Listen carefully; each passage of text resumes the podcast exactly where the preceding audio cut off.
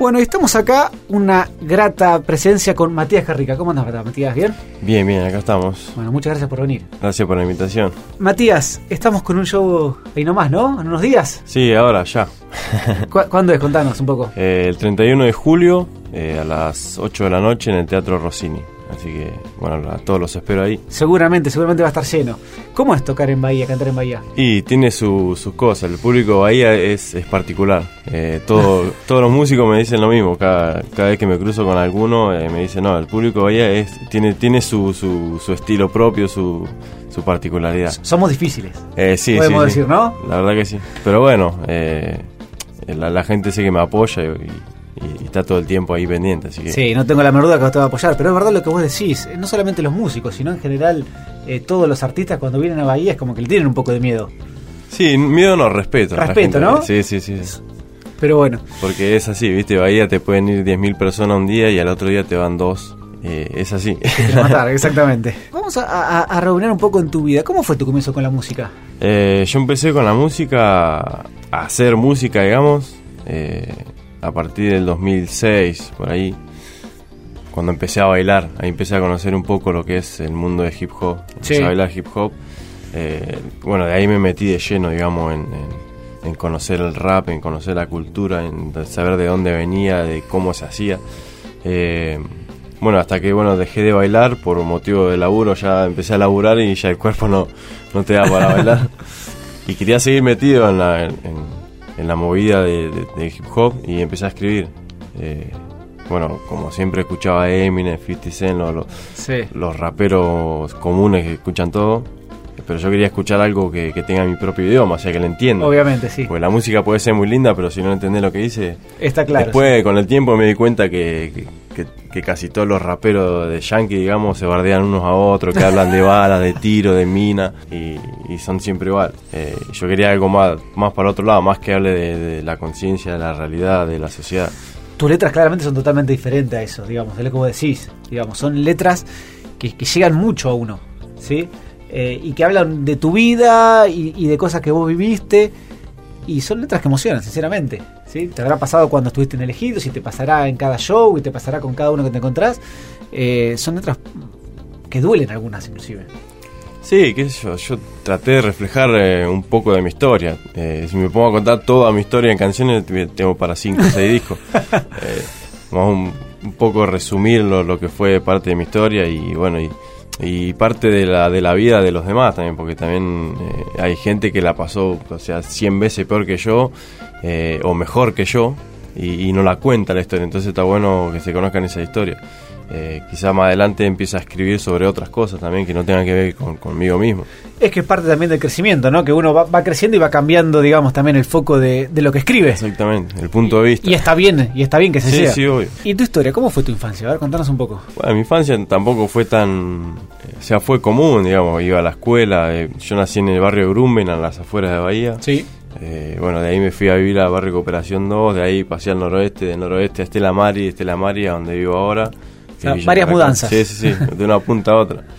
Eh, hoy jugaba al fútbol, iba a la escuela. eh, bueno, y hasta que en el 2001, 2002 eh, nos pasó la crisis, o sea, mi hijo se quedó sin laburo. Eh, nos ahí nos tuvimos que mudar porque no, no iban a, o sea, el, banco nos iba a sacar la casa, así que fue todo, bueno, como le pasó a millones de familias. a ¿no? muchísima gente, claramente. ¿Qué tenías ahí, Matías?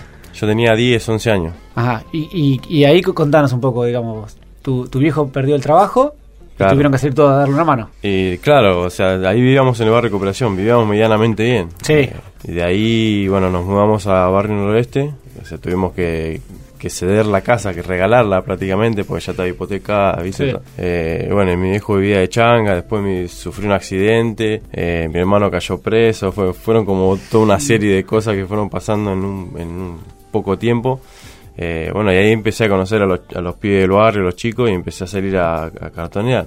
O Claro. a pedir moneda, a limpiar vidrio, a lo que sea, para llevar lo- los patacones a casa. Está muy bien. Y claro, patacones en ese momento, ahí, en serio, ¿eh? Y le cops. Y le cops, es verdad. Y, a ver, un poco hablamos de cómo arrancaste a cantar, ¿sí? Con las letras y eso. ¿Y cuándo sentiste que, digamos, a ver, me voy a probar, por ejemplo, en Elegidos, que, digamos, fue tu gran salto artísticamente? ¿Cómo fue? Eh, en realidad, en Elegido eh, me anoté un amigo. Yo no, Ah, no sabía esa.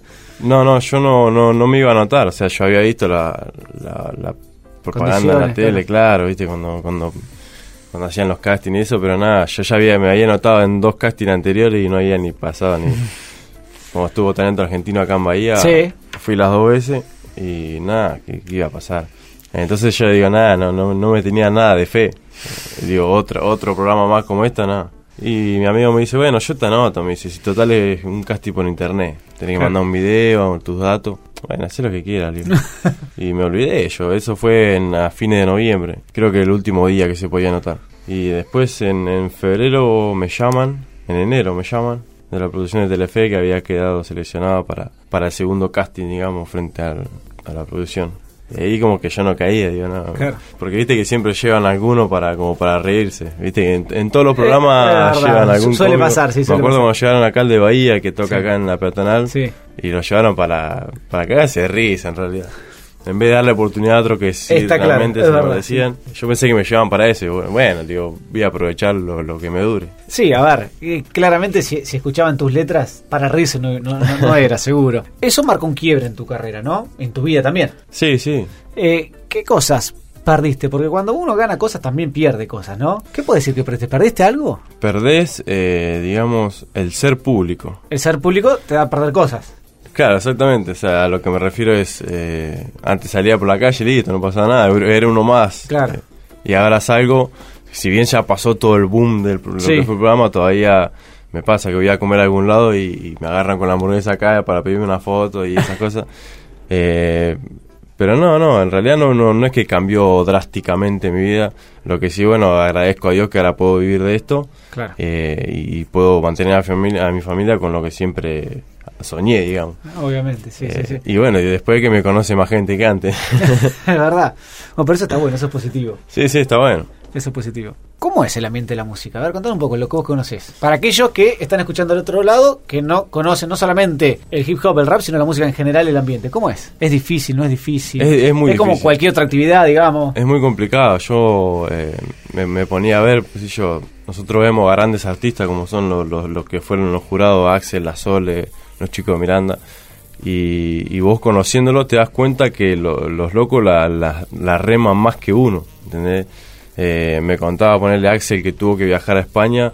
Los primeros viajes a España se los garpaba él, por más que acá sea una estrella nacional eh, Sí. y, y se conozca en toda América, eh, en España por ahí no tanto. Ahora se está haciendo conocido, pero porque él empezó a viajar, a, a hacer contacto, o sea, Sí, sí. como que siendo Axel tenés que vos poner mucho pulmón a la situación, imagínate uno que arranca ahora de abajo. Eh, es muy complicado el ambiente. Y más con, cuando está mezclado con la televisión es el doble. Es el doble porque eh, y sos músico y sos casi actor a la vez, porque Claro. tenés que mantener una imagen. Es todo muy complejo, es muy complejo. Vos fíjate que vos decís es es que prácticamente estás constantemente rendiendo pruebas. Siempre, siempre Sí. laburando.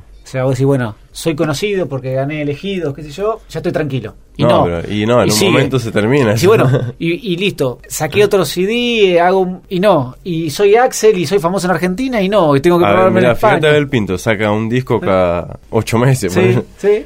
Pero porque es así, pues, o sea, Sí. por algo está donde está, porque el chabón labura y escribe y, y compone a cada rato. Y yo creo que eso también es, es parte del éxito, ¿no? El, el sacrificio y el no venirse abajo en el camino. Exactamente. Sí, porque en el camino uno tiene muchas caídas, ¿sí? Eh, ya al nivel de Abel Pintos, posiblemente uno ya, ya digamos, tenga una base sólida. Sí, obvio. Pero en ese trayecto eh, hay un montón de sinsabores que, que muchos abandonan y a veces también esa es la clave de- del éxito y del fracaso, ¿no? O sea, la, la- la constancia y, y- y el aguantar en los momentos difíciles.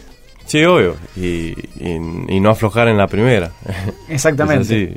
Yo, yo veía que yo antes, eh, en los reality, como hablábamos antes, eh, al mes ya no se escuchaba más a la gente. Sí. Digo, bueno, yo estoy contento, por lo menos duré un año ahora que gané. Ya, ya un año Eh, pasa el tiempo, Y me ¿eh? siguen imitando a las radios y sigo haciendo show, así que todavía estamos funcionando. Claramente, y de hecho... Eso, eh, eso gracias a la gente, igual, porque es... eh, Es lo que yo te dije fuera de aire, yo quería que en este primer programa vos estés, ¿sí? Para mí era importante. Vos fíjate que yo, yo soy contador público y en mi primer programa en una radio y me encanta escuchar música, pero digamos de un ambiente lejano a la música. Sin embargo yo quería que vos estés acá, para mí era muy importante. No, muchas gracias. ¿Y qué te gusta escuchar de música? De todo, A ver. de todo, menos, ¿Qué- qué- menos qué- heavy metal pesado ese. ¿Qué significa eh, ese todo? A ver, nombrame algún par. Todo, de- desde chiquito que yo escuchaba eh, Los Ángeles Negros, Pasteles Verdes, Sergio Denis, eh, Sandro. De chiquito empecé a escuchar eso, Creedence, Beatles. ¿Y ahora? Y ahora escucho de todo, cumbia, rock nacional, eh, folclore, melódico, eh, rock internacional, bueno, rap por supuesto. Eh, escucho un montón de cosas, de todo. Y- y Me de- nutro de todos lados. Y, y de rap, eh, ¿qué, ¿cuáles son los que vos decís? Bueno, una especie de referentes. Eh, soy muy fan de Calle 13 y de Vico Sí. Ah. No sé si conoces Vico Sí. No, Vico sí, no, sinceramente. Bueno, yo, yo eh, te aseguro que si escuchás un tema, decís, ah, sí, este. Lo que pasa que no se conoce eh, la cara, digamos. El, Lo voy a escuchar, nombre. prometo escucharlo. Sí, sí, muy bueno. Eh, recordá a, a la gente cuándo es el show y la hora y el lugar, así eh, sé que no es necesario porque se va a llenar igual, pero bueno, por lo menos para aquellos que, que distraídos Ojalá, que, que, lo recuerden. Eh, bueno, el 31 de julio, que cae domingo, que es para toda la familia, eh, a las 8 de la noche, en el Teatro Rossini. Las anticipadas las pueden conseguir ahí mismo en la boletería. Si no, en, en la heladería, ¿se puede decir el nombre? Sí, no hay ningún problema. si no digo en la heladería de no, no, no, no hay ningún problema, puedo decirlo sin problema. Heladería Victoria Cream de Grano y La Madrid. y si no, en ON, centro de copiado, ahí en Barrio Noroeste, en Bravar 1749. Eh, está baratita la entrada, así que pues, lo pensé para toda la familia, así que que vayan todos. Está buenísimo eso. Y qué lindo que digas que, y, que vaya toda la familia, ¿no? Sí, que sí, a veces sí. no- en, en la música también cuesta que vaya toda la familia. Sí, cuesta, cuesta, pero bueno, eh, gracias a Dios el programa me, me abrió las puertas a la niñez y eso está bueno. Sí, claro. Eh, siempre me manda videos la gente con los chicos cantando mi canción y eso me pone muy contento. Y al revés también, la gente grande, mayor, cantando mis canciones. Sí. es medio raro. Medio ¿no? raro, Sí, claramente. sí. Sí, bueno, Matías, te agradezco muchísimo por haber venido. ¿sí? Gracias. Eh, es un gusto haberte conocido y seguramente habrá otra oportunidad para hablar. Dale, ojalá. Un saludo para toda la audiencia. Bien, y nos vamos con un tema de Matías, ¿sí? Y nos despedimos hasta el próximo sábado en nuestro segundo programa. El tema que elegí, porque lo elegí yo, es Buscavidas. Por favor, quiero que presten atención, además de la música, a la letra de la canción, que es lo que hablamos durante la nota, ¿sí? Y todas las canciones de Matías tienen una letra que realmente es importante escucharla. Así que muy buen sábado para todos y hasta la próxima semana. Me levanto, comienzo bien el día, me tomo unos mate y veo la mesa vacía. Después saco el caballo a comer para luego traerlo al atardecer. Escuchando una cumbia me pongo a clasificar todo lo que en la noche he podido juntar. Papel por papel yo me pongo a sacar, esperando algún día un billete encontrar. Cae la tarde. Preparo el caballo entre varas, riendas y pero yo me hallo, listos para salir. El carro ya está atado, le digo a los pibes que se suben abrigados. Saludo a mi señora que se queda en la casa y le digo no gastes mucho que la plata es escasa. Y arrancamos, al centro nos dirigimos, a ver si aunque sea alguna caja conseguimos. Con los perros y amigos recorriendo la ciudad, soy testigo cruel verdad, de la necesidad de correr por estas calles buscando el cartón. Eso sí es un detalle, el papel, la botella, hasta el diario se juntar para poder hacer llegar unos pesitos a mi hogar y ni hablar. De la comida en la mesa, eso es lo necesario para salir de la pobreza. No me quejo del trabajo que me han dado, 100% busca vida y vivo preparado para pelearla y no quedarme parado porque soy humilde, pero bien honrado. No me quejo del trabajo que me han dado. 100% busca vida y vivo preparado para pelearla y no quedarme parado porque soy humilde pero bien honrado.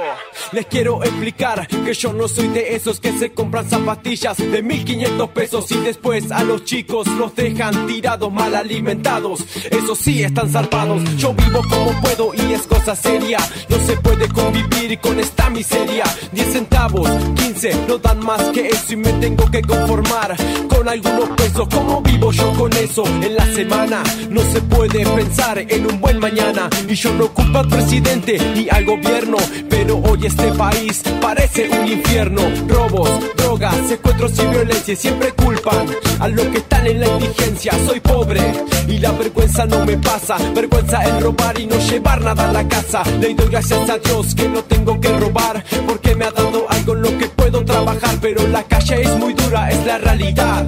No ayuda y no perdona, esa es la verdad.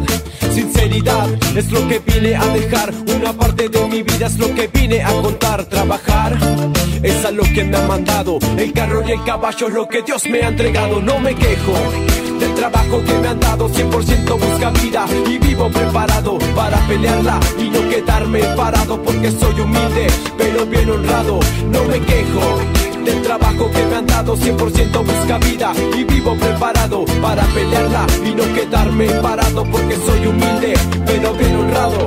Yeah.